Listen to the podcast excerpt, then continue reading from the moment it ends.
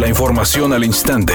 Grupo Radio Alegría presenta ABC Noticias. Información que transforma.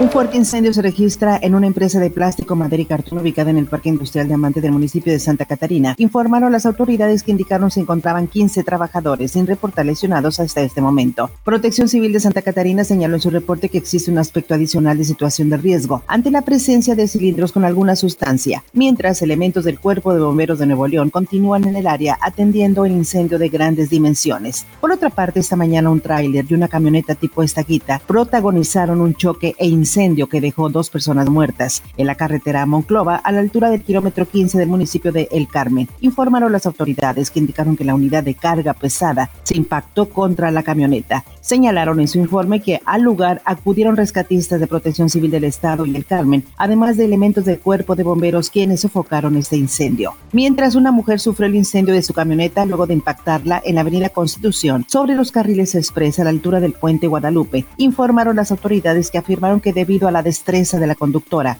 al abandonar este auto, pudo salvar su vida, indicando que el cofre del vehículo fue proyectado al lecho del río Santa Catarina y la llanta delantera izquierda se desprendiera. En su reporte, las autoridades señalaron que la mujer de entre 20 y 25 años de edad quedó desvanecida sobre el pavimento totalmente inconsciente, por lo que paramédicos de Protección Civil de Guadalupe, Monterrey y Nuevo León le brindaron la atención necesaria y fue trasladada al hospital universitario en estado grave.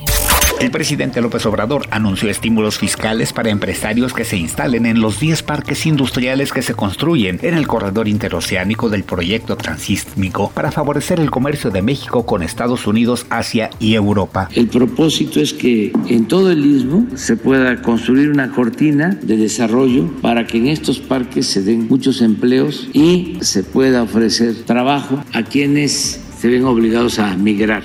Editorial ABC con Eduardo Garza. El municipio de García es el último bastión independiente y están en el olvido. Colonias sin luz, baches, falta de recolección de basura, con pocos policías, casi sin patrullas. Y por si fuera poco, el alcalde Carlos Guevara pocas veces lo ven en presidencia. Pobre García. Los habitantes dicen que estaban mejor cuando estaban peor, refiriéndose a la época de los priistas. Imagínese usted cómo estarán las cosas.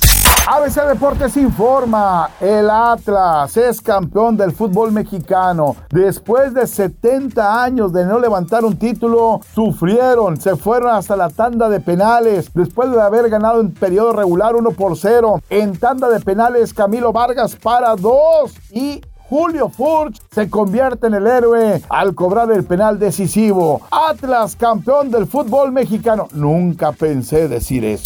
La noche de ayer se realizó por vez primera el certamen Miss Universo en Israel, en donde fue coronada la representante de la India como la nueva reina de belleza universal. Ella recibió la corona de la mexicana Andrea Mesa, luego de cumplir un reinado de aproximadamente siete meses. Desafortunadamente, la representante de este año de México no figuró en las finalistas. Es un día con escasa nubosidad. Se espera una temperatura máxima de 24 grados, una mínima de 8 para mañana martes. Se pronostica un día con cielo parcialmente nublado. Una temperatura máxima de 26 grados, una mínima de 14. La actual en el centro de Monterrey, 21 grados.